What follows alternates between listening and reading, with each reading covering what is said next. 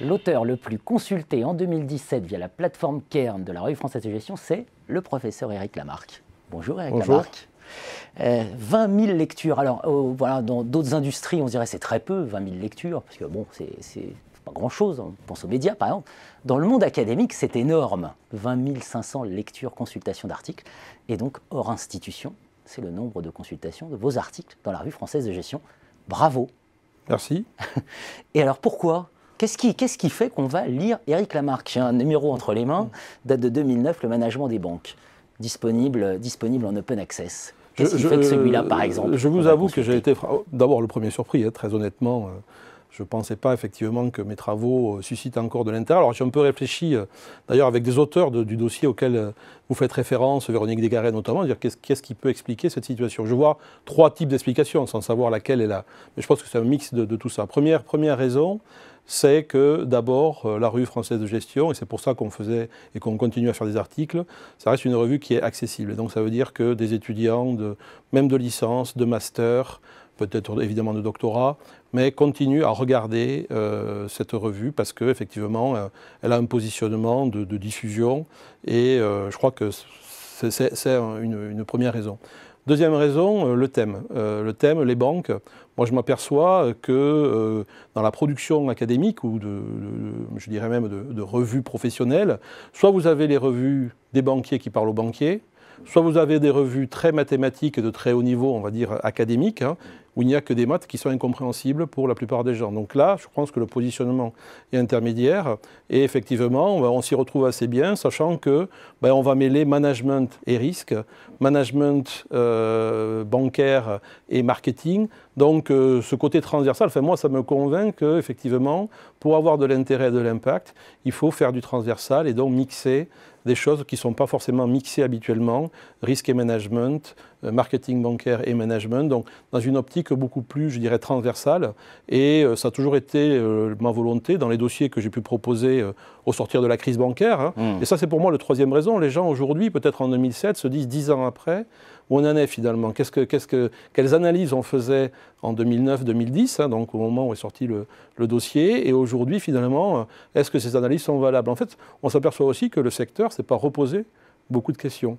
Et on a pris des décisions il y a une dizaine d'années, et finalement on a déroulé euh, euh, ces, décisions et on regarde aujourd'hui. Aujourd'hui, il est temps de, se reposer la question, sachant que le monde bancaire vit de fortes transformations avec euh, donc le phénomène fintech, avec tout ce qu'on appelle le numérique et la digitalisation, qui sont des vrais phénomènes et, et, sur lesquels effectivement on est en observation et dont on ne sait pas finalement trop dans 5 à 10 ans quel sera le modèle bancaire. Ça, c'est le premier sujet.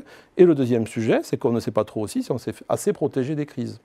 Donc euh, aujourd'hui, on le voit avec l'Italie, hein, tous les débats sur l'Italie, euh, effectivement, on se dit qu'on a sans doute fait beaucoup d'efforts, et là je parle aussi en tant qu'administrateur d'une banque, hein, on a fait des efforts, mais on s'aperçoit que finalement, euh, même si on a levé les digues, il, y a encore des, les conditions d'une tempête ou de vagues très fortes qui pourraient submerger ce qui a été construit. Donc pas mal d'interrogations, et je m'aperçois que les étudiants font des dossiers où finalement, j'ai un peu demandé autour de moi qui pouvait effectivement aussi télécharger, parce que 20 000, je sais que mes collègues m'adorent, mais euh, franchement, euh, ce n'est pas, pas avec les collègues qu'on a ce, chiffre-là. C'est parce qu'il y a des étudiants ou des professionnels qui s'y retrouvent. Et ça, c'est important.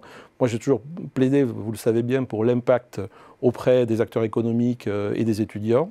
Je crois que l'explication principale, elle est là pour conclure dans, cet article hein, euh, que vous aviez écrit avec, Franz Maurer, euh, vous évoquiez, euh, je, lis la phrase de la conclusion, c'est lorsque la finance se met à chercher du risque pour trouver du rendement que la gestion des risques prend véritablement tout son sens. Vous évoquiez la nécessité de, penser la gouvernance des systèmes de contrôle, bref, une approche gestionnaire finalement. Une approche gestionnaire, managériale, transversale où effectivement on a trop pris des décisions mécaniques dans un équilibre d'ailleurs peu vérifié euh, je dirais, empiriquement par rapport à des théories bien arrêtées pour lesquelles leurs auteurs ont eu des prix Nobel. Hein. Et, moi, je m'aperçois qu'effectivement, la culture risque, le management risque, ça va bien au-delà de quelques méthodes de calcul, de quelques sigma ou statistiques un peu, un peu avancées, mais intègre bien toute une chaîne de, décisions, du plus haut jusqu'à l'opérateur qui fait des opérations et qui vous vend un crédit ou qui achète un produit financier, en passant par les administrateurs, en passant par les dirigeants. Et c'est ça aussi qui, je crois, intéresse beaucoup les acteurs, c'est que je ne prends pas une approche technicienne euh, de la gestion des risques euh, ou du marketing bancaire, mais vraiment une approche euh, managériale. On évoque les relations de pouvoir entre contrôleurs et contrôlés, par exemple, avec des, des dynamiques d'inversion, puis la nécessité de repenser contrôle de gestion. Enfin bref, un article à lire absolument. Voilà. Un petit point à ajouter? Oui, c'était simplement pour dire ce qui euh, aussi m'a fait beaucoup évoluer, c'est mes fonctions d'administrateur dans une banque, mm. où j'ai pu moduler ce que j'avais tendance à dire jusqu'à 2008-2009 purement en tant qu'académique, par mes pratiques professionnelles, en tant que pur professionnel, en ne me prenant pas pour un académique qui vient mm. faire administrateur, véritablement en montrant que appliquer simplement les choses euh, et, sans réfléchir à leur contexte, et voilà, ça fonctionnait pas. Ça ne fonctionnait pas. Donc c'est aussi cette idée de, de mixer les cultures, hein, la culture académique qui reste le fond, avec les pratiques managériales. On aimerait que tous les administrateurs de banque pensent comme vous. Merci Eric Lamarck. Merci.